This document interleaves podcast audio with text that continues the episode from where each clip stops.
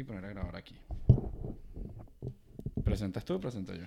Presentas tú, Michael. No, ya yo le he presentado un poco de los últimos. Ah, Uno, dos, tres. Uno, dos, tres. Buenos días a este. ¿Qué es esto? Iba a decir Patreon. ¿Me equivoco? No, al podcast del día de hoy. No, no, Señores, repite eso, repite eso. Uno, dos, tres. Buenos días, chicos, a este podcast del día de hoy. Hoy estamos ya a finales de mayo. ¿Qué día es hoy? Hoy es 29 de mayo. 29 de mayo. Y bueno, últimamente eh, el mundo está revolucionado y decidimos que íbamos a hacer. No, amor, espérate. Empieza de nuevo. Es que empezaste muy feo. Y como quiere. Hola, buenos días. Hoy es un... O sea, no entiendo por qué es No feo. sé, Ya deja que empiezo yo entonces. Porque hoy no estás en tu mejor ánimo. ¿Sí? Ey, pero no te molestes. Pero es que no das las explicaciones de por qué es feo. Simplemente porque no te gustó. Sí, por eso, porque empezaste muy, muy, hola, muy sosa, muy... eh. Bueno, empieza tú, pues. Bienvenidos chicos a nuestro episodio sin filtros, a nuestro episodio de nuestro podcast, ¿ves? Yo también... Bienvenidos chicos a nuestro podcast sin filtros, a un nuevo episodio. Valeria, yo soy Irving B, vale, arroba valedarias en Instagram, arroba yo soy Irving B en Instagram también. Y hoy de qué vamos a hablar, Valeria? Hoy vamos a tocar, vamos a hablar un poco de, de- de qué está aconteciendo en el mundo. De las locuras de, de, este, de este mundo loco. Sí, Que por ahí escuché que quería hacer una acotación y, y- y me gusta. eh, por ahí escuché a alguien que decía que este virus está sacando lo mejor y lo peor de la humanidad. sí. Y yo creo que nada más cierto que eso. O sea, creo que, que- que, eh, está sacando lo peor porque se ven unas cosas que no se veían antes de esto. Y, y es como que, Dios mío, pero ¿qué le pasa a la gente? Y hay otras que, bueno, lo más bonito, por supuesto, siempre lo del el planeta que se está limpiando, ¿no? Y los animales y tal. Eh, Y bueno, y obviamente todo el personal de salud completamente Súper eh, entregado y, y abocado abocado. a, a- a salvar, porque ellos pudiesen decir, mira, ¿sabes qué? Adiós. Ya. Sí, o, o trabajar con menos, Mira, voy a trabajar mi jornada y se acabó, no voy a trabajar horas extras, si no me das mis protecciones me voy para mi casa, pero no. De verdad que ellos creo que están haciendo, bueno, y no, no solamente estoy hablando de ellos, estoy hablando también de la gente de los supermercados, o sea, la gente que no ha parado. Sí, la gente que no ha parado a pesar de, de- de- de lo que haya pasado en, en el coronavirus, ¿no? O sea, sí, yo honestamente les voy a ser sincera, creo que lo pueden ver por mi cara. Yo ya estoy un poquito agotada y cansada emocionalmente de la situación, pero no de la situación del coronavirus en sí, sino de toda la estupidez que se ha generado después de, obviamente, eh, este coronavirus. Yo le decía al señor esposo que ya pasamos una fase, por lo menos aquí en España, bueno, aquí en España no, en todo el mundo, pero yo voy a hablar aquí en España porque aquí es donde vivo, ya pasamos la fase en donde ya tu salud no es la prioridad, ya el coronavirus, salud, el problema de la vida de la gente, de protegerlos, de, ya, del riesgo de ya- la... de- del riesgo de hay que ya eso como pasó en una segunda parte ya la gente como que no le importa realmente el coronavirus y ahorita lo que viene es la pelea a cuchillo a nivel política, eh, la crisis económica, la crisis social. Ya fíjense que lo que más se escucha en las noticias no es ni siquiera con respecto a la salud, que sí, siempre hay sus temas, pero el 70% de las noticias están centradas en estos problemas políticos que tengo que decir que por lo visto parece... Por eso fue, lo voy a decir aquí, por eso fue que yo te dije a ti que a los políticos hay que exigirle un nivel de educación.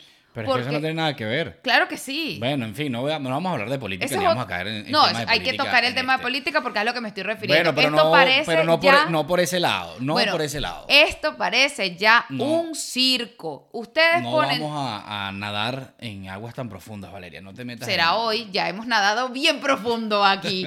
Pero a Te- lo Estoy que... hablando en este podcast, chica, en el de hoy, en el de hoy. pero a lo que- porque vamos a hablar de otras cosas. O sea, digo no tan profundo políticamente. No, no, no, Pero no, sí, evidentemente, yo te lo dije que eh, evidentemente en lo que ya lo del coronavirus fuera bajando iba a ir subiendo la tensión. O sea, en lo que fuera bajando la tensión del coronavirus iba a ir subiendo la tensión política y efectivamente eso es lo que está pasando. Claro, no, era, no, no, no había que ser muy erudito para darse cuenta que eso era lo que iba a pasar, pero ya llega un punto en donde la, la- los espectáculos son un poquito vergonzosos, a mi parecer. Eso parece un preescolar o eso parece una reunión de adolescentes hormonales en donde cada uno se insulta y se grita. Y yo siempre digo lo mismo.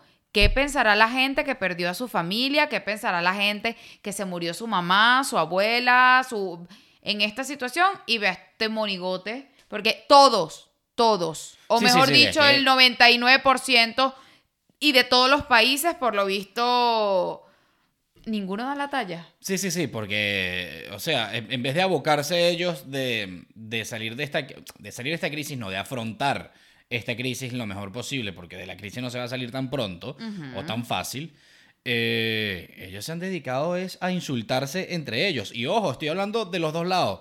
Aquí Tanto no hay la- nadie que se salve. Tanto la, de, la derecha y extrema derecha como la izquierda y la, izquier- la- la extrema izquierda. O sea, todos han caído en, en- en- en- en descalificarse, pero en, en ninguno propone, ninguno propone una solución. Ninguno es, bueno, pero vamos a hacer esto, vamos a hacer aquello. Ninguno tiene este, la, la, mm, la disposición de decir, coño, vamos a buscar una solución. Y ya, indiferentemente de las, de las, de las diferencias políticas o de las diferencias que podamos tener. Lo primero para los políticos debe ser siempre la ciudadanía. Claro. Y en este caso están demostrando que no lo son. Y que lo que defienden todos y de todos los, los polos políticos Es un interés es el interés de, de ellos querer simplemente montarse en el coroto, como decimos en Venezuela. La gente no ha entendido de que los políticos no es que nos vienen a hacer un favor, que los políticos no es que, ay, sí, político. No, ellos son un empleado. O sea, nosotros les estamos pagando un sueldo para que ellos estén ahí y tomen las mejores decisiones. No es que ellos tienen que hacer su trabajo como Dios manda. Pero bueno, como dice el señor esposo, han pasado tantas cosas aquí que, que lo de la política es como que uno más. Esta señorita que está aquí Sí, empezó bueno, a eso- trabajar. Eso, es una ridícula. O sea, caen en lo ridículo. del- pasaron de lo sublime a lo ridículo. Yo Ajá. empecé a trabajar, empecé a trabajar oficialmente el día de ayer. Ya, Ya, Déjate la vagancia. yo nunca he sido vaga, pero bueno, empecé a trabajar porque Madrid a duras penas pasó a fase 1 el lunes, este lunes, que acaba de pasar. Y mi jefe sí me había llamado el sábado y me había dicho, mira Valeria, vamos a empezar a abrir nosotros, eh, vamos a incorporar muy poco a poco a la plantilla, porque bueno, como podrás entender, se, ¿sabes? se va a reactivar todo lo que es la economía, no se sabe cómo va a ser la situación. Y bueno, lo vamos a ir, los vamos a ir integrando poco a poco. Lo más seguro es que te toque reintegrarte a ti en un mes, un mes y medio. A las 48 horas me llamaron como que, señora, vístase.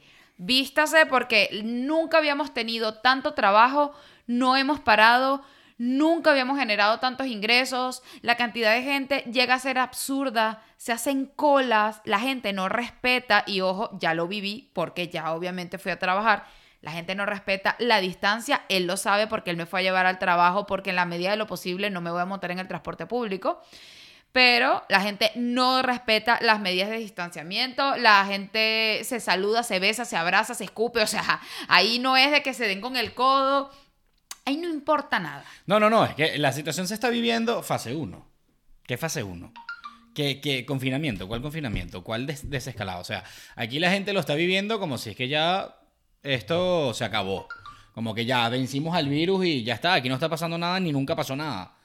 Y, No, no, no, es una eso, locura. eso es lo, lo- lo más decepcionante, porque entonces te das cuenta que no sirvió de nada, para empezar, eh, y se los digo a, a los españoles y a todos los que nos están viendo. Lamentablemente, eh, y, y ojalá me equivoque yo, pero lamentablemente eh, el, yo siento que el confinamiento no sirvió de nada. Y no sirvió de nada no porque sí, es que yo sabía, no debieron haber... No, no sirvió de nada por la actitud de la gente, la irresponsabilidad de la gente, porque la gente saliendo como está saliendo, lo que simplemente se está, eh, lo que simplemente van a conseguir es un segundo rebrote y quizás incluso peor que el que, ya, que el que ya hubo. Por lo tanto, eso va a derivar en otro confinamiento que va a ahondar la situación económica de España y además de eso, en, en la obstinación de la gente de tener que quedarse encerrada en su casa nuevamente, quizás dos meses más. Es que yo honestamente no creo ya en este punto que los confinamientos, debido a la irresponsabilidad de muchísima gente, funcione. Yo me imagino que ya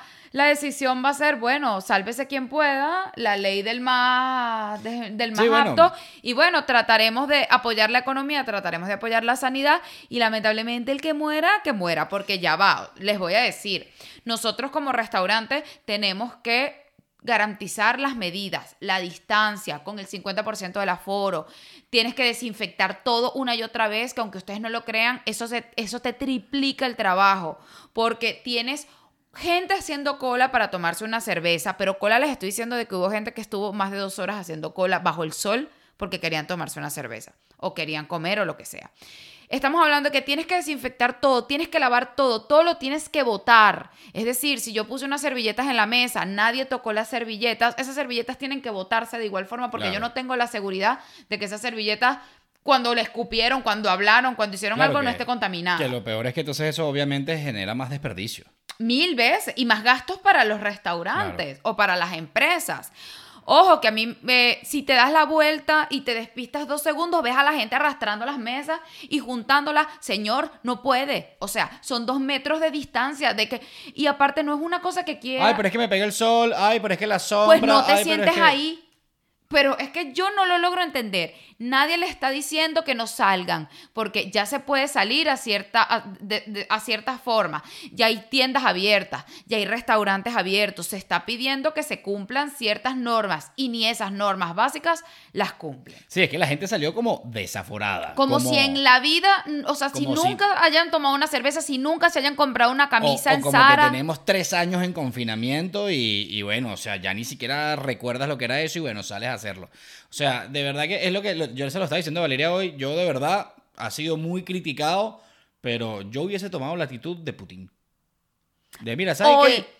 Va- aquí van, van a haber muertos, sí, pero yo apoyo mi economía y hagan lo que les dé la gana. El que se quiera quedar encerrado, que se quede encerrado y cumpla su cuarentena. El que no, que salga para la calle. Porque igualito, dentro de todo, tú tratando de proteger a la ciudadanía con un confinamiento, con una cosa, igualito te caen encima y te critican. Claro. Igualito eres tú el culpable. Claro. Entonces, ¿sabes qué?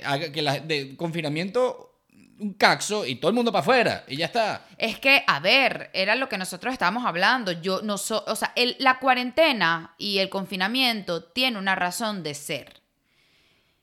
El problema es la irresponsabilidad de la gente actualmente, en donde no les importa el sacrificio que se, que se hizo durante estos dos meses, tres meses de confinamiento, sino que simplemente les da igual, se están violando hasta las reglas más básicas, y ahí es donde viene el problema. Yo opino igual que él. Si yo hubiese sabido que esta iba a ser la actitud de las personas. Que si esta es la nueva normalidad. Si, si, no, no hemos llegado ni siquiera a la nueva normalidad. Por eso, por eso, pero si esta es la nueva normalidad, estamos jodidos. Si yo hubiese sabido a- que después del confinamiento la gente se iba a comportar de esta manera, también hubiese dicho, confinamiento un burro, no hagan ningún confinamiento y bueno, traten de protegerse lo más que puedan, traten de que los abuelitos si les da la gana no quieran salir, si les da la gana salgan y bueno, ya, o sea, incluso- sobrevivirá el más apto. Incluso he visto muchos abuelitos también, ¿no? Uh, mira, yo ayer vi abuelitos, pero abuelitos les estoy diciendo abuelitos, abuelitos. Sí, sí, sí, de esos que casi no pueden ni caminar. Exacto, vi niños recién nacidos, niños que no habrán tenido ni que dos no pueden meses. caminar todavía. Que bueno, que por más que sea, la gente dirá, bueno, pero ¿cuál es el problema de un niño recién nacido? Señor, un niño recién nacido no tiene el sistema inmunológico lo suficientemente maduro como para afrontar la cantidad de gente. A ver, estoy hablando de que ayer, jueves, había más gente incluso que en las fiestas de Reyes, que había más gente incluso que un 31, un primero de diciembre, que normalmente siempre hay un poquito más de ajetreo, que un fin de semana. No, no, es que, es que, además de eso, Valeria, eh, eh, fíjate que tu jefe creo que te comentó que el lunes fue una locura. Entonces, claro, es lo que te digo, o sea, no importa el día, no importa, sino la gente salió desaforada a, a- o sea, mi- mi- mira la conducta, y, y- y sé que aquí voy a traer bastante polémica, pero mira la Como te encanta. Mira, mira la conducta de la gente. Eh, dejaron salir los perros, la gente salió a pasar los perros. Este, dejaron salir a trotar, pues todo el mundo salió a trotar. el o que sea, nunca trotó el en que su nunca vida. había trotado en su vida ni en bajada, pues salió, salió a trotar. O sea, eran, mm, pero ríos de gente corriendo y trotando. Y te decías, marico, y cuando no hay confinamiento, ¿dónde está toda esta gente corriendo? Ese es Claro. En las situaciones normales, ¿dónde está? Ok, ya ahora que ya te permiten ir a las terrazas, ya ahora nadie corre, porque no sé si te has fijado que ahora nadie está corriendo. Ahora uno que todo otro, bebe. Uno que otro pendejo por ahí, que eran los que corrían antes. Exacto, está. que eran Pero los que de verdad. Nadie corre y ahora todo el mundo sale a beber, porque ya lo permiten. Entonces así vamos. Entonces ahí te das cuenta que es como que, mira, que, que de verdad, qué decepción. eh, y sobre todo eso, es porque, porque lo que no se dan cuenta es que está en riesgo, está mucho en riesgo. No nada más la salud, sino la economía de todo el país. Porque se puede repetir y la gente no entiende eso. Y no, y que parece que a la gente le da, le da igual la cantidad de muertos, que yo lo digo en Instagram y yo, yo, yo dije que ya por Instagram yo no voy a estar tocando más ese tema, ya simplemente, mira, yo voy a, a modificar la situación a mi conveniencia porque no puedo hacer nada más. Porque por más que nosotros como restaurante pongamos 1.500 millones de medidas, si yo tengo un restaurante con un aforo, si tengo todo disminuido, tratar de proteger todo, pero en la cuadra hay 100.000 personas, si en la misma acera en donde tengo mi restaurante pasan 2.000 millones de personas a cada hora, entonces imagínate, es imposible. Pero es que no tanto eso, tú como restaurante tú puedes guar- guardar todas tus precauciones y todas las medidas, pero si en la misma acera la gente se pone a hablar, a tocarse, a abrazarse y a besarse, nah, no es culpa de las terrazas. Tú no puedes llegar a la mesa y decirle, mire señor, usted no puede estar abrazando a su amiga o no le Sí. puede dar un beso ni se puede quitar el tapaboca y está besando a todo el mundo o no pueden. Si por ahí escuché a un pobre ingenuo, porque no tiene otra palabra, diciendo, por favor, eh, una de las medidas que pudiesen tomar, no era una persona, o sea, era como un especialista, una cosa, una de las medidas que pudiesen tomar es hablar un poquito más bajo, porque de esa forma no botas, ¿sabes? Como que Sí, disminuye la, la- la- proyección claro. como tal salival no es tanta. ¿Tú Mire, crees que te van a hacer mire, caso? señor, este, yo entiendo su buena actitud y su buena fe, pero aquí la gente no está para eso. Mira, una de las cosas que más me sorprendió ayer, yo lo hablé por Instagram porque mucha gente me llenaron la, la bandeja de mensajes que les contara viviéndolo yo, porque una cosa es lo que tú ves por los medios y otra cosa es que ya yo empecé a trabajar y lo estoy viviendo, eh, cómo había sido la situación. Y yo había comentado ayer de que una de las cosas que a mí me había llamado mucho la atención fueron como tres personas que sobresalieron del caos. Una, cuando yo le fui a llevar las cosas, decía de que es increíble que me hayan cancelado mi viaje de vacaciones a África por una tonta y estúpida gripe. Y yo como que, o sea, de verdad, el chipcito de la bendita gripe cuando en tres meses se han muerto o sea, miles de personas a nivel mundial, yo de verdad todavía no entiendo que la gente siga teniendo ese- esa, esa concepción. Eh, Es que eso se, ve- eso se nota con la actitud de la gente en la calle. Se nota que, que es que la gente no entiende la gravedad del asunto, que es lo que te estoy diciendo. Y que la gente se confinó única y exclusivamente porque lo, lo dijeron Por- en un estado de alarma. y porque te iban a multar si no- salías. Exacto, y no, no por conciencia propia Exactamente. de coño. No, no debe tener la responsabilidad de coño, no, no vamos a salir porque me puedo contagiar. Porque ni siquiera, o sea, partamos incluso del, del punto de vista más eh, egoísta el que te cuides tú. El que no me quiero contagiar yo. O sea, yo no voy a salir para no contagiarme yo, porque yo no me quiero contagiar ni siquiera eso. O sea, que la gente no le preocupa ni siquiera su propia salud. Porque bueno, es que ni siquiera te estamos pidiendo que te preocupes por la salud de los demás. Te estamos pidiendo que te preocupes por la tuya. Por Claro. lo tanto, no salgas. Punto. Claro, si es lo que yo siempre comento, que es en el, en el peor de los casos, que a nosotros dos nos dé coronavirus, si Dios, o sea, que Dios no lo quiera, si no es que ya lo tenemos y Si nunca nos no nos dimos dio, cuenta. claro. En el peor de los casos, vamos a pasar momentos, pero por nuestras características no somos unas personas de riesgo. Lo más probable es que posiblemente lo pasemos sin problema. Nosotros estamos tomando muchísimas medidas, más que por protegernos a nosotros, por incluso proteger a la gente. Yo lo hablaba por Instagram, yo no puedo ir a visitar a, por ejemplo, la tía del señor esposo que vive aquí, que es una señora súper mayor, con una salud súper chiquitita y, y- y delicada, porque obviamente yo no estoy segura de que yo no estoy contagiada. Claro, igual y yo. que por mi culpa, exacto, tú al vivir conmigo, porque él sigue trabajando en casa, yo no. Ah, no, pero es que tú, dices- tú hablas de ahora, sí, pero es que antes igual. Ah, bueno, claro, Antes claro. No, yo digo ahora que Dios mío, imagínate. A pesar de que nosotros nunca, bueno, nunca no. Tenemos una leve sospecha, por cierto, aquí acotándoles, eh, que yo le iba a decir por Instagram, al final no lo dije.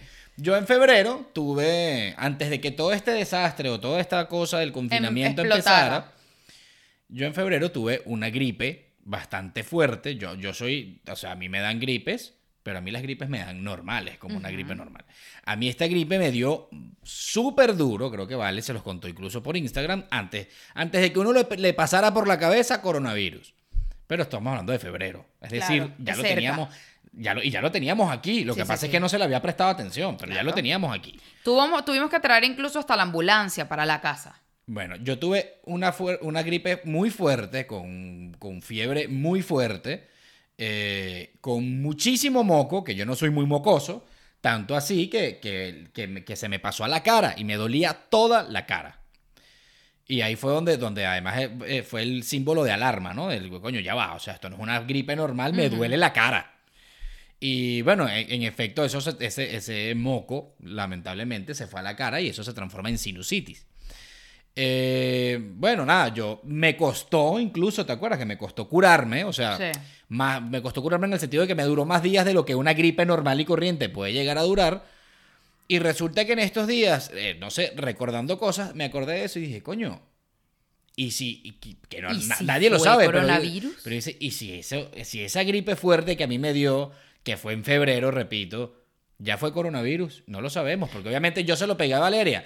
Afortunadamente a Valeria le dio mucho más leve que a mí. A mí realmente fue una... ton- Porque claro, ya yo me estaba preparando porque yo dije, si le dio a este de esta forma tan dura, yo me voy a empezar a preparar y claro, preparar me refiero de que bueno, que uno empieza a comer más sano, a, a tomar vitamina C, a, a como tratar de mantener ese sistema inmunológico batallando y realmente me dio como que... Esto es todo. Sí, te dio, una, te dio fiebre como por dos horas y ya en toda la... En toda la Y fiebre y que, no sé, 38. Sí, 38. Bueno, a mí tampoco fue que me dio un fiebrón, pero sí tuve fiebre durante, durante toda una noche por lo menos. Entonces, es lo, que, es lo que les digo, o sea, yo no sé realmente si ese episodio que yo tuve fue coronavirus. Y entonces que lo yo, y yo sabremos sé- cuando ya estamos ya estamos averiguando para hacernos una prueba. Eso. Y yo no sé si yo ahora salgo para la calle y si yo todavía sigo teniendo el virus y, y capaz bueno, yo salgo. ya no, porque eso fue en febrero. Sí, pero tú no sabes si todavía eres portador del virus. Es que todavía no saben el comportamiento del virus. Todavía no se saben si los que ya les dio siguen contagiando. Si lo sigues teniendo dentro. No, bueno, eso Si sí, lo- pues, o sea, lo que no se sabe realmente es si te puedes volver a contagiar y vuelves obviamente a dar un positivo y ahí me imagino que no se sabe qué tanto puedes contagiar ya después de haberlo sufrido. Por eso, eso es lo que no se sabe. No se sabe qué tanto puedes contagiar después de haberlo sufrido. Porque, bueno, tú superas eh, la enfermedad. Que además de eso, eh, yo no sé si lo dije en, en, en- en podcast pasados, pero la gente suele estar está confundida en llamar el COVID-19 al virus. El COVID-19 es la enfermedad. Lo que te genera el, el, El virus. el virus se llama SARS-CoV-19. Eso. Y el COVID, el COVID-19 significa cough, eh, no sé qué. Sí, es como ah, que- Disease. La última letra es disease. Eh, ah, eh, cough virus disease. Eso es lo que significa COVID. Seguro. Sí. No Entonces- vayas a cometer los errores que cometen los de- políticos. no. Eh, cough, virus, eh, cough virus disease. O sea, es la enfermedad y dos- 19 porque se identificó en el 2019.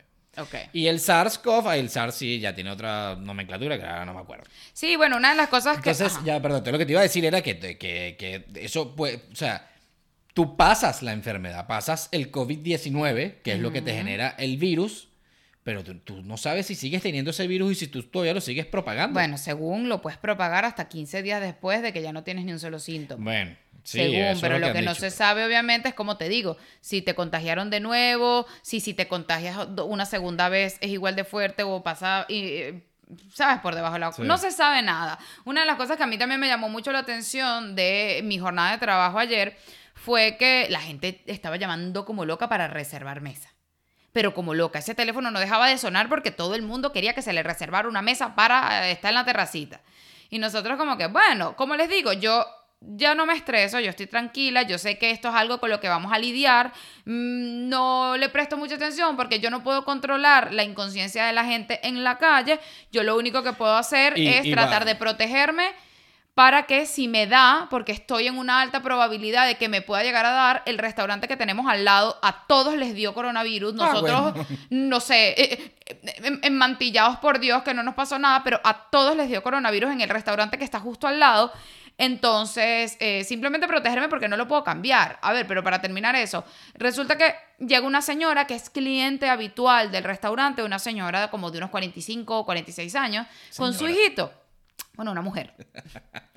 con su hijo. Y nos pide como que, ay, hola, disculpa, ¿cómo están? ¿Todo bien? Una ama- un súper amable, un amor de señora, de verdad. Y ella nos pregunta que si le podemos hacer una reserva. Y ahí le explicamos que, bueno, que nuestro restaurante no toma reservas, porque va tanta gente que, bueno, que lamentablemente tienes que, que, que- que llegar con tiempo y ya. Va tanta gente y son pocas mesas, porque la verdad es que son pocas Sí, mesas. sí, no es entonces, como claro, de que reservar- puedan entrar 300 personas. Eso, entonces claro, reservar no tiene mucho sentido. Y resulta que eh, uno de mis compañeros le dice que horrible todo esto que estamos viviendo. Y ella dice, sí, ¿tú te acuerdas de la señora con la que yo, mi mamá, que, con la que yo venía para acá? Claro, tu mamá, ¿cómo está tu mamá? No sé qué, con esto. No, mi mamá murió hace unas semanas de coronavirus. Ah, bueno. Entonces, claro, a mí lo que me causaba impresión es que es como, bueno, sí, se murió. A ver, que yo lo dije ayer por Sí, Instagram, bueno, los abuelitos... Dame una cerveza. Ah, bueno. Los abuelitos aquí son súper longevos y esa señora pudo haber durado capaz 5, 10, 15 años más y fíjense cómo han muerto decenas y miles en simplemente unos 3, 4 meses. Que, Sí. que- Pero lo más increíble, a mi parecer, es que veas tanta gente en la calle y no digas, hmm, hay mucha gente en la calle, yo como que mejor voy a esperar unas horitas y luego salgo a tomarme mi cerveza. Porque yo no estoy diciendo que no salgas a tomarte tu bendita cerveza, o no salgas a disfrutar del sol, o, con es- o que no salgas a vivir la vida, porque Dios mío, qué horrible todo lo que te han hecho estar en tu casa cómodo con Netflix y aire acondicionado. Ok. Pero, sí, sientan mi odio. Pero... Sí, Valeria está drenando, muchachos. Está haciendo catarsis con ustedes. Pero lo que no logro entender es que si yo salgo y veo una marea de Walking Dead, o sea, yo veo una marea de gente, de zombies por ahí, que estoy hablando de que por donde veo nadie respeta las normas, vienen 20 por aquí, 40 por acá, 50, o sea, la gente para pasar un semáforo era una ola así que lo que veías era puras cabecitas una tras otra y yo, Dios mío, pero es que esto en ningún jueves antes del coronavirus no, no, había sucedido, ni siquiera pasaba. en días festivos. No, no. Entonces que no Ni en verano tampoco. Entonces que no digas como que, "Hmm, yo como que mejor voy a esperar un ratico porque, ¿sabes? No voy a sacar a mi bebé recién nacido cuando esto está en hora pico, sino que voy a esperar a que baje un poquito y después salgo. A la gente no le importa. No le importa. No le importa. Y entonces ahí sí, ahí sí la gente no le importa las horas a las que se expone el sol. Antes cuando te ponían horas para correr, coño, que entonces, o, o le ponían horas a, los- a los niños. Ay, qué calor, los pobres niños, el sol. Ahorita sí no les importa. Ahorita salen con niños y todo a la hora que sea a beber, por, solamente por beberte una cerveza en una terraza. Es tan necesario. Es tan, o sea, es- sientes tal necesidad de salir a tomarte una cerveza, que además era lo otro que yo le comentaba a Valeria. Yo entiendo que, que, que una de, de las, de las actividades principales de la economía de España Es la hostelería. sea la hostelería. Pero hacía falta que, que fuera la primera actividad que reanudaras. Porque yo hubiese dejado la hostelería para la fase 2. Porque mira cómo están las calles. Primero abre las tiendas, que las tiendas primero no te va, no te va a ir el tropel de gente, porque la gente no va para allá disfrute. La gente va a las tiendas a comprar algo. Exacto, rápido van, se van. En las tiendas es más fácil controlar el aforo. Claro. Mira, no, ya va, señora, tiene que esperarse que afuera un momentico porque hay tres personas adentro ya en la tienda. Entonces, cuando salga uno, usted puede, o sea, es más fácil. Claro. Además de eso, las tiendas, o sea, las personas, por lo general, sobre todo si fueran responsables, van a una tienda y no es que van a ver periquito por periquito, sino voy para la tienda tal a comprar no sé qué cosa, entro, compré, Si veo a me alguien salí. muy cercano, entonces medio, mm, ¿sabes? No me le voy a pegar a alguien. Este, qué sé yo, eh, incluso, incluso yo diría hasta los mismos centros comerciales. Siempre, y, y siempre y cuando, repito, no es que vas a ir a pasear a los centros comerciales, pero sí que tú puedas ir a una, a una tienda en específico que se encuentre en, una- en un centro comercial, porque la tienda también necesita vender. Claro, claro. Pero ya cuando se trata de disfrute, porque vamos a estar claros, tú vas a una terraza es a disfrutar. Claro. A tomar el sol, a tomarte una cerveza y a comerte un jamón. Claro. Este, ¿qué tan necesario puede ser para alguien eso? O sea, que no puedes esperar hasta la fase 2, que eran dos o tres semanas más. Y no solamente eso, hablando también incluso, porque como esto es un podcast sin filtro, yo estoy drenando, lo otro es, se armó una controversia porque, claro, yo lo entiendo, yo entiendo que el turismo se ve afectado y sobre todo en un país como este, en donde tiene un gran peso a nivel turístico. Primero se había dicho de que, bueno, miren, vamos a empezar a abrir todo lo que son la entrada de extranjeros, pero de la Unión Europea. ¿Ok? Y luego se empezó a decir de que, bueno, de que se iban a dejar a los extranjeros 14 días de cuarentena, que le guste a quien le guste, es lo más obvio, pero bueno, que no sea lo más factible a nivel económico, ok. Bueno, a mí no me parece lo más obvio. Bueno, pero, a mí, o sea, no sé, a mí me parece que lo más obvio, no, lo más lógico. ¿O no? Porque, dime tú, es lo más lógico que yo, tú te vayas a un, de vacaciones a, a otro país y tengas que quedarte 14 días encerrado. No. No, no vayas, punto. A ver, claro, no es que no sé, o sea, es lo más lógico que al, al pasar como un, un proceso como este, se tomen medidas, lo que obviamente no es lógico es el que decide viajar, pero es que las vacaciones son intocables también independientemente de la, de la magnitud de, de- de lo que se esté enfrentando, pero a lo que voy.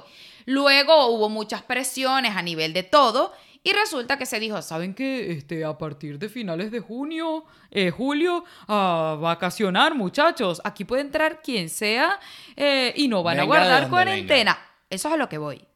Hay países que están en plena crisis. Estamos hablando que, que Chile superó los contagios de pero- China. Pero es que no nada más Chile. O sea, Chile es el que el quinto del mundo. Y Estados Unidos, que ya superó el millón de contagiados. Estamos hablando incluso que Brasil es el segundo país. O sea, tú vas a dejar entrar aquí a todo el mundo, vas a abrir el chorro para que la economía de la gente y todo el cuento y la parte de, de turismo. Y yo no vi ningún, yo no escuché ningún control de que, bueno, de qué país viene, cómo está el país de dónde viene, vamos a tomarle temperatura, vamos a hacer esto, vamos a hacer lo otro. Si usted tiene esto, usted no puede pasar nada. Es como que bienvenidos. Entonces, protegiste a tu país o a, la, o a la gente de tu país durante tres meses, en donde la economía se te fue a pique, en donde todo el mundo se tuvo que quedar en su casa, unos en circunstancias bien complicadas, porque uno puede estar cómodo, pero hay gente que la pasó muy mal, que no tenía ni qué comer. Y de repente vas a abrir el chorro y va a venir quien sea con que se venga un grupo de contagiados aquí, de, Claro, de es que- turistas, esto se acabó. Es que, es que es- es- esta situación es tan difícil que imaginemos que España se curó. Ya no hay ni un nuevo contagiado más. Ni un solo muerto más. Y llegó el verano. Y llegó para acá un estadounidense. Y ese estadounidense llegó contagiado. Y te contagió a 10 españoles sin darse cuenta. Y los 10 españoles. Y así. Y volvemos a empezar. Entonces, ahí donde yo digo, o sea, entonces, ¿de qué coño sirvió estos tres meses que estuvimos encerrados? De absolutamente nada. Claro. Porque si no te vas a cuidar de lo demás, o sea, si no te vas a cuidar del desescalado y no te vas a cuidar del que vengan los turistas, porque, como te digo, tú te protegiste tú y protegiste a los tuyos en la medida en la que pudiste. Pero ya una vez que están todos curados, ah, bueno, ya puede entrar el que sea. Y no vas a estar pendiente de dónde viene ese, ese del que sea. ¿Tú sabes Todo- lo que es un millón de personas o más de un millón de personas contagiadas? todo el mundo sabe que se tiene que reactivar la economía. A ver, porque entonces creen como que, bueno, ¿y qué hacemos? Nos echamos a morir, la gente tiene que comer, la gente tiene que trabajar, nos vamos a ir a pique. No, no estamos diciendo eso. Todo el mundo sabe que tenemos que reactivar la economía, todo el mundo sabe que las cosas se tienen que ir haciendo. Eso, de eso estamos claros. Lo que me parece absurdo es que no se tomen medidas. A ver, ok, chévere, que vengan los turistas, yo no tengo ningún problema.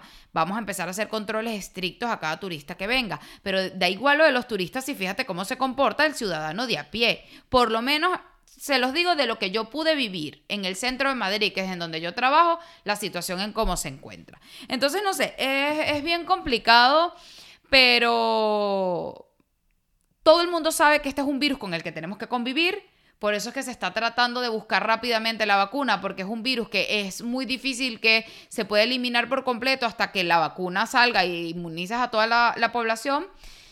Todo el mundo sabe eso, pero el chiste es que convivamos con el virus hasta el punto en donde la sanidad pueda recibir, ok, vamos a recibirte a ti, chévere. Hoy hay 10, con- este, esta semana hay 10 contagiados, perfecto. Este mes hay 60 contagiados.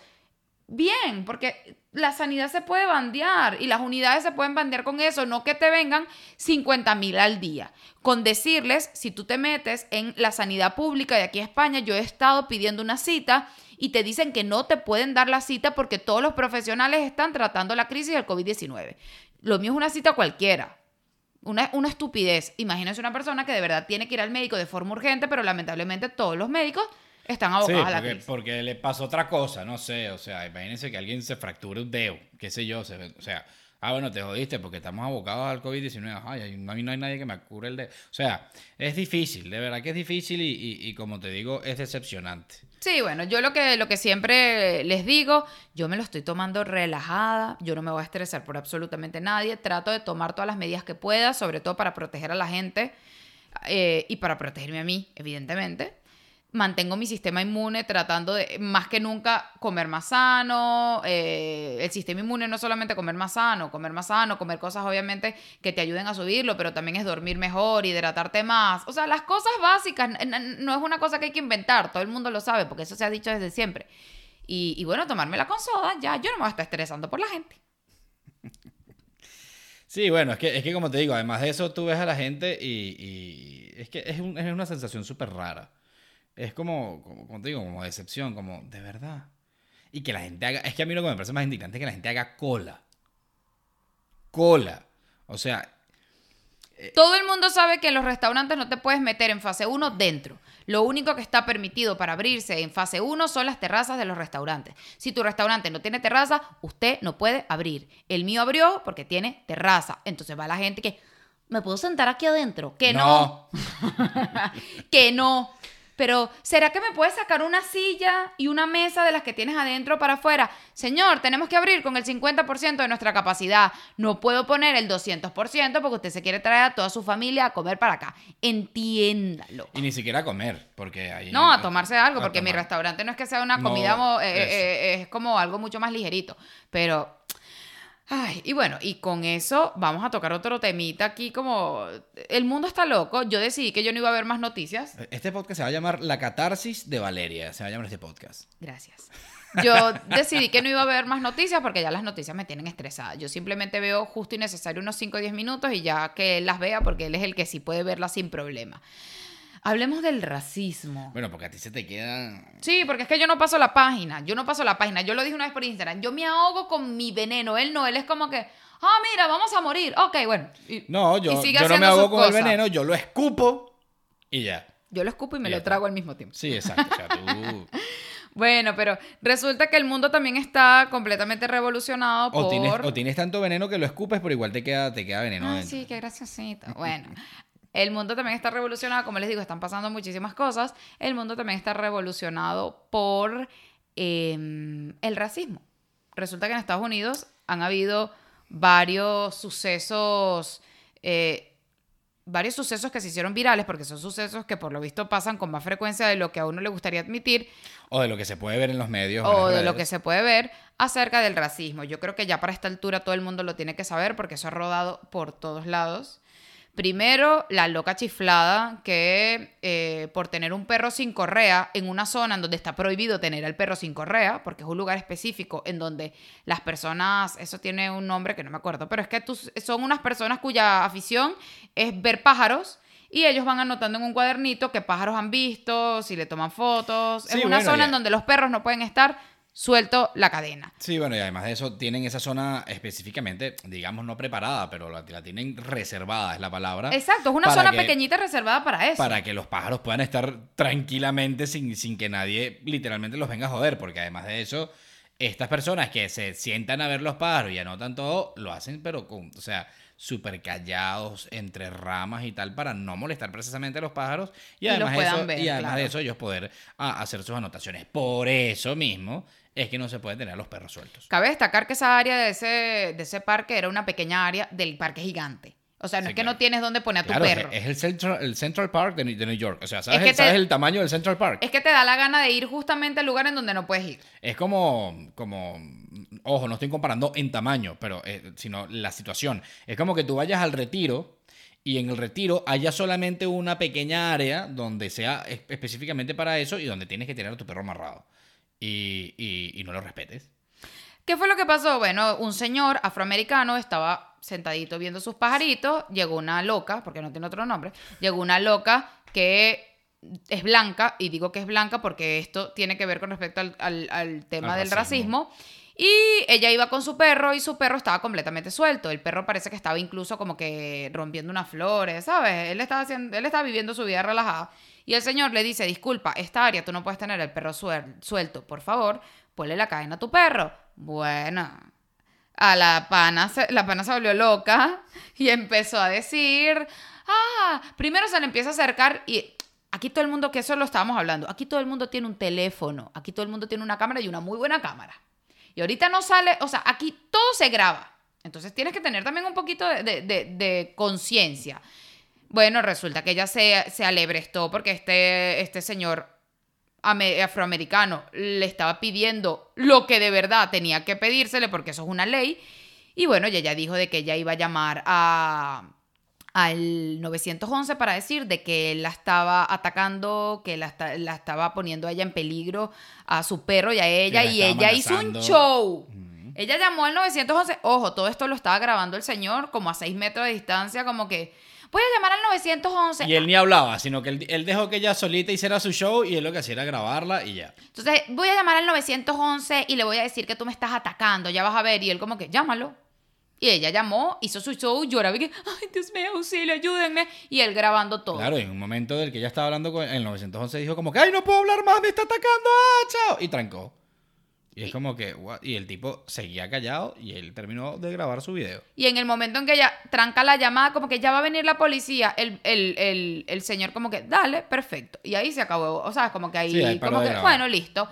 Bueno, obviamente, la loca, típico, la botaron del trabajo, Claro, pero, pero, de es que, pero es que no dijiste que ella fue muy específica en decir, voy a llamar a 900, voy a llamar a la policía y voy a decir que un hombre negro Ah, bueno, claro. me está atacando.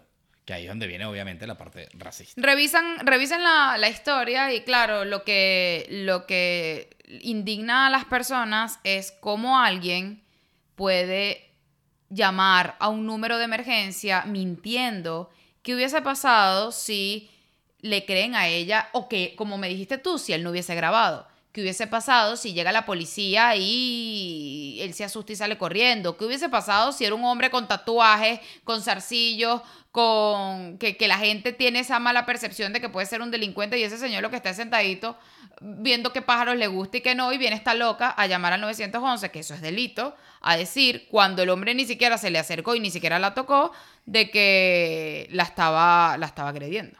Claro, es que eso además está penado por la ley porque además en este video eh, ahí se ve como la tipa, act- o sea, literalmente actúa mientras ella llama a 911. Sí. ¡Ay, no! Sí, sí, sí. Y- Ella y- actúa y el que- hombre a en lo seis que- metros de sí, distancia. y en lo que ella tranca, se le queda así como que, ajá, ya llamé. O sea, y es como que, marico, maldita loca de mierda, weón. O sea, ¿cómo, cómo vas a actuar? O sea, de verdad que... que eh, y ahí es donde pienso y rozo por muy por encima el, el tema de, de- de- del feminismo y de que la mujer se le crea. Es a ese tipo de cosas las que, a las que yo me refería eh, en, en otrora podcast que ya hicimos, en el que, coño, y tú le vas a creer ciegamente a la mujer simplemente porque ella te diga y haga un show de que el hombre me atacó, entonces el pobre negro huevón va preso. Claro. Si él no hubiese grabado, gracias a Dios el tipo se le ocurrió y él dijo, voy a grabar. Lo peor de todo, que fue lo, que, lo otro que yo le comenté a Valeria, es que la tipa obviamente tiene que tener un problema mental. Porque tú vas a armar todo ese show, obviamente eso tuvo repercusiones para ella, ¿no? Tú vas a armar- repercusiones para ella. tú, tú vas a armar todo ese show y entonces ella le dice como que deja de grabarme. O sea, ella sabía que él, no fue que él la grabó. Él la estaba grabando así, o sea, en tu O sea, cara. Ella sabía que él la estaba grabando y ella armó todo ese show. O sea, no le importó porque incluso si hubiese llegado la policía a tiempo y los agarra los dos para esclarecer la cosa, eh, ella sabía que el tipo la estaba grabando y que obviamente se iba a hacer su, pri- su arma. Claro. Eh, pues, un momentico, mira, aquí está el video, mira lo que pasó. Aparte, Entonces yo no, yo no sé si es que ella pretendía que precisamente por temas de racismo no le creyeran a él. o, o- o- o- no es que no le creyeran, pero igualito lo jodieran, pues. Claro. No, no, no, y aparte de eso, que es lo más, lo más absurdo, a mi parecer, es que luego, obviamente, cuando la cosa se pone chiquita, porque eh, Internet hizo su trabajo y eso se viralizó en cuestión de segundos, eh, se comunicaron, co- encontraron la empresa en donde trabajaba la mujer, alguien conocido de ella tuvo que soltar la lengua. No, no, no, el video se hizo tan viral, porque ya lo leí, el video se hizo tan viral que obviamente llegó a la empresa de, este, de, esta, de esta muchacha, porque al parecer no es, no es que era una tiendita, al parecer la tipa trabajaba en una empresa medi- más o menos mediana, por lo menos. Y pues la empresa obviamente tuvo que, por Twitter, además, porque fue por Twitter. Hicieron eh, el comunicado de que estaba despedida con carácter inmediato. Inmediato. Entonces ella salió diciendo, ay, de verdad, yo nunca quise, yo nunca quise hacerle daño a él. Este, es que bueno, yo me puse un poquito nerviosa, mi vida ha sido horrible desde que esto pasó, yo soy una buena persona, yo no soy racista. Ay, cállate. Que lo la única razón por la cual tú estás pidiendo disculpas o perdón es simplemente porque tuviste una consecuencia directa y te agarraron. Porque si no hubiese sido por eso, quién sabe. Claro, es que es típico que una vez que ya tienes que afrontar las consecuencias de los actos, entonces es cuando me arrepiento Ay, no, y, yo no y- y quise. pobrecita yo. Si no hubiese tenido ningún- ninguna consecuencia o, ni- o- o ninguna repercusión, entonces pff, Claro, y bueno, y sumado a esto, el caso sí que de verdad ah, tiene no solamente a Estados Unidos, eh, a Minneapolis, que fue donde pasó, sino al mundo entero conmocionado, fue el caso de un hombre que fue a pagar en una tienda con un billete que por lo visto era falso. Ni siquiera se sabe, porque hay veces que a ti te lanzan, o sea, te meten un billete falso y tú no te das cuenta. Claro. No se sabe si él fue como que el que falsificó per se el billete o si, en fin, él cargaba un billete falso. Fue a pagar, el billete por lo visto era falso, llamaron a la policía, el hombre capaz tenía como que unas cañitas encima y bueno, resulta que lo inmovilizaron de, algún, de una forma en donde le pusieron la rodilla del policía en el cuello y lo inmovilizaron contra el pavimento. Él durante todo... Lo grabaron también, gracias. Habían testigos alrededor de los policías. Por favor, suéltalo. El hombre gritaba y decía que por favor lo soltaran, que no podía respirar, que se siente mal, que le duele. No les importó ninguno. Ni el que le tenía la rodilla en el cuello, porque ni siquiera es en la espalda, en el cuello sí, en el cuello. No le importó a nadie. ¿Qué pasó? El señor muerto. Muerto porque por ir a un supermercado, por ir a algún lugar a comprar un billete, pero lo que más conmocionó a todo el mundo es que las autoridades como que, bueno, ya los policías fueron despedidos, ¿ok? Despedidos, Y eso es lo único que va a pasar. Y hay alguien muerto por un billete falso. Que es lo que yo le estaba diciendo a Valeria, desde el punto de vista legal, eso es un homicidio. Claro, Estás cometiendo un homicidio porque él ni siquiera se está resistiendo, ni se está resistiendo al arresto. Y si se resiste al arresto, tú tampoco lo puedes venir a matar. claro. Tú tienes, porque además él no tenía ninguna arma. Entonces, por mucho que se resista al arresto, quizás le, le entrarán a, a- a- ¿cómo se llama? A rolazos tres policías para dominarlo. Pero una vez que lo dominas, le pones sus esposas y para la patrulla. Claro, aparte de eso, toda, o sea, él pidiendo una y otra vez que por favor no podía respirar. A uno, le entró por un oído y le cerró por el otro. Me da igual. La gente que estaba grabando todo desde mil millones de ángulos, por favor, suéltalo, por favor, no Lo puede respirar. matar, lo, lo- van a matar, hagan algo los demás policías. Les entró por un oído y le cerró. Es que no es que, ay, nunca nos dimos cuenta. No, no, no, es que es, que, es, que, eh, es casi, porque me atrevería a decir que es casi con total premeditación. O sea, Aparte que un Lo ejercicio... hicieron sabiendo que, que podían matarlo y no les importa. o sea, Aparte que un ejercicio, o, o- o sea, se ejerce una fuerza completamente injustificada porque, él, o sea, ya lo tenían ahí. Sí, ya lo él no tenían se estaba claro. resistiendo. No, y que ya lo tenían dominado, ya estaba completamente boca abajo en el asfalto. ¿Qué falta te hace ponerle una Y no se rodilla está en el cuello? Una rodilla en el cuello durante, no sé, Minutos, lo que sea. 10 minutos, 5 minutos.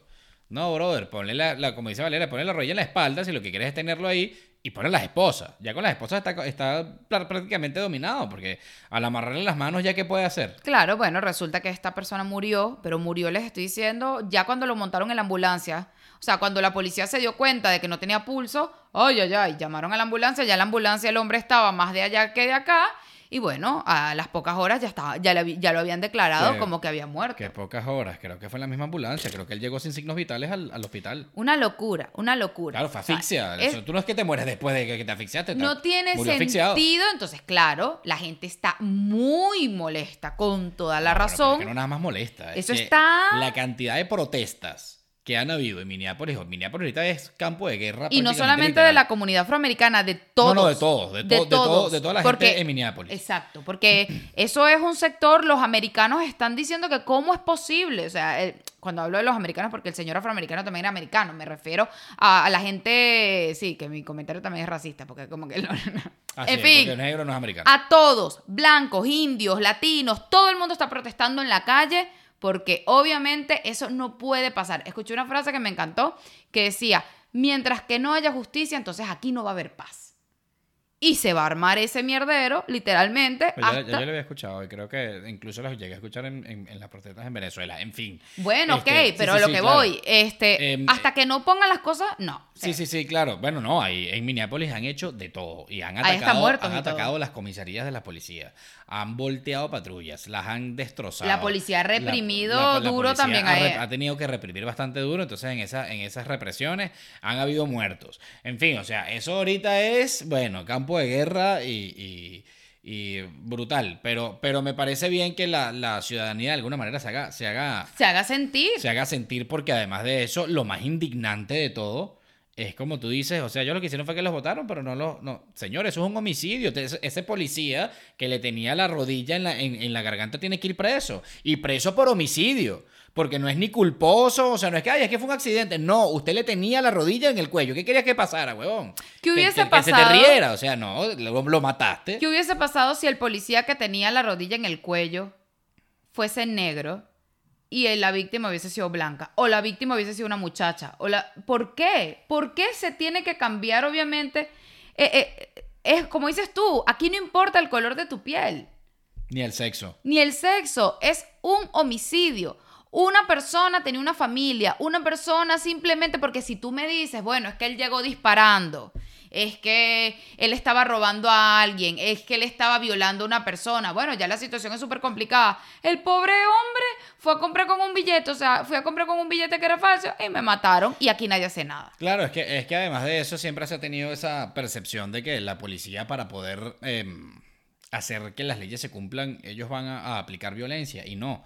Ellos lo que siempre, lo que deberían de hacer siempre la policía es tratar de dominar la situación de la mejor manera posible.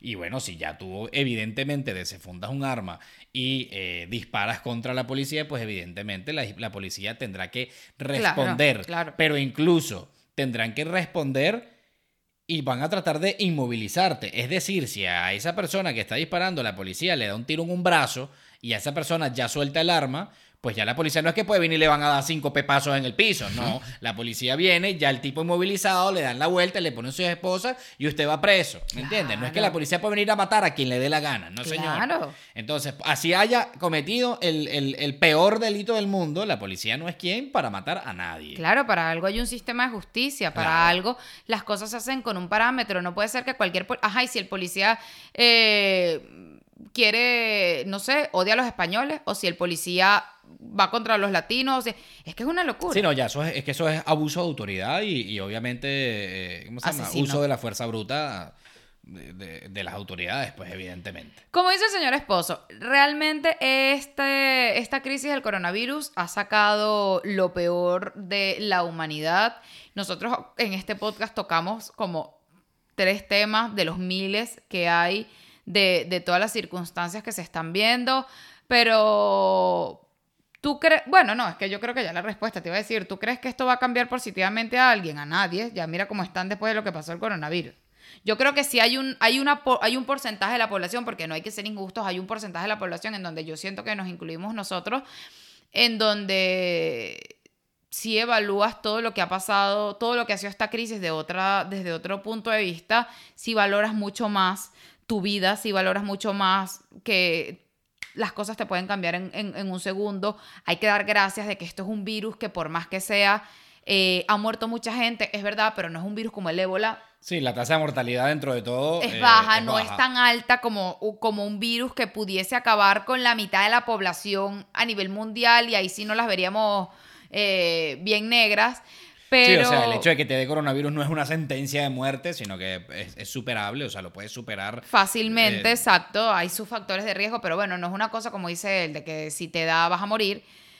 Pero, eh, no sé, yo siento que a- a- yo a veces pierdo un poquito la fe en parte de la humanidad. Sí, bueno, es que evidentemente no, es, no son todas las personas, estamos hablando ex- expresamente o... De un grupo muy específico que se hace están- sentir. Exacto, de los que están saliendo a, hacer fiesta en la calle. Porque es que es eso, o sea, lo que se siente en la calle es como una fiesta. La gente está como en una fiesta. Niños con pelotas, personas corriendo, con perros, y los otros bebiendo en una terraza, y otros comiendo en un restaurante. Señor, todavía no estamos para eso. A ver, yo quiero, yo, yo quiero aprovechar lo que acabas de decir. Hubo un señor, creo que es un señor, no estoy segura, que nos dejó un comentario por aquí por YouTube que nos dijo, eh, ¿sabes? Como que me afecta, no lo dijo mal, de verdad, yo no lo tomé mal, pero él como que me afecta verlos a ustedes tan tranquilos en sus casas, haciendo podcast, haciendo chistes en un podcast, em, cuando mi esposa murió. Y cuando yo lo que estoy pasando es una pesadilla porque... Fue su madre, pero sí. Bueno, su madre. Cuando mi madre murió y yo lo que estoy pasando es una pesadilla, no pude despedirla, en fin, o sea, estoy tratando de parafrasear porque eso fue ya al inicio más o menos de la cuarentena. Y nosotros lo que estábamos era haciendo cuarentena, que no salíamos ni para la esquina, y bueno, simplemente haciendo contenido en las redes, porque bueno, yo parte de, de lo que yo hago también es contenido en las redes. ¿Cómo se sentirá esa gente que Claro, porque dentro de todo, bueno, mira, yo sí, quizás yo en mi casa estoy viendo Netflix y estoy comiendo palomitas o cotufas para nosotros los venezolanos. Eh, y qué sé yo, y estoy haciendo un podcast, pero estoy en mi casa. Protegiendo a todo el mundo. Estoy, estoy respetando las, las normas del confinamiento. Este. Y bueno, lamentablemente sí, hay mucha gente que está pasando por una situación muy dura, pero también los, los demás eh, a los cuales, gracias a Dios y afortunadamente no ha afectado a ninguno de nuestros familiares, tampoco podemos eh, eh, quedarnos no, achicopalados en nuestras casas no, y, no solamente y, o sea lo lamento por, por, muchas personas pero pero nosotros también seguimos nuestras vidas. No bueno claro pero lo que voy yo es cómo se sentirán ellos con la algarabía que hay en la calle porque como digo no, estoy hablando y ojo en ese momento nosotros lo hablamos incluso Venezuela con respecto al coronavirus es un tema que ni siquiera tocamos porque es una locura el tema de Venezuela. y gran parte de, de nuestra familia está allá si ustedes creen, es que no... Gran parte no, por lo menos en mi caso, toda mi familia. Bueno, la de él, la mía gran parte. Pero nosotros aquí, aunque ustedes no lo crean, que nosotros hacemos contenido, nosotros también vivimos nuestras preocupaciones diarias. Y cuando vas a la calle y ves que la gente no le interesa, que insisto, no es que no te tomes tu cerveza, no es que disfrutes de tu hora del sol, no es que vayas a hacer ejercicio, sino que es como dices tú, es un desespero, es, una es como una algarabía en la calle, es vamos a unirnos todos. Ya ahí salieron las autoridades diciendo de que ya los casos de contagio están aumentando, que ellos están tratando de, ¿sabes? Todavía no se le denomina un rebrote en sí, porque están tratando de controlar los pequeños casos que han ido aumentando según las estadísticas, pero lo están diciendo de que la fecha que ellos dan crítica va a ser otoño. Sí. Que se van a ver las consecuencias de verano. Del verano. De hecho, se dice que, hay una. Que es, el, o sea, el, rebrote fuerte que viene va a ser en septiembre. Pero bueno, eh, eh, esto fue, ¿cómo le dices tú? Diurético emocional. diurético emocional. Para mí. Y catarsis. y bueno, y tengo que drenar, obviamente, porque dentro de o sea, nosotros apagamos esta cámara y yo me voy a trabajar. Así, inmediato. Yo estoy viendo el reloj cada segundo para ir monitoreando el tiempo porque me tengo que ir a trabajar. Pero bueno, de verdad les mandamos un beso enorme. Vamos a dejar este, este podcast hasta aquí. No se olviden por dónde se escucha este podcast, ver, despacito. Este podcast se escucha y se ve en su formato de video en YouTube y se escucha en Spotify, Google Podcast y Apple Podcast. Yo siempre lo digo, yo todavía no me he aprendido eso. Ni por ti, me encargo de eso. Muy bien, tú te encargas de eso.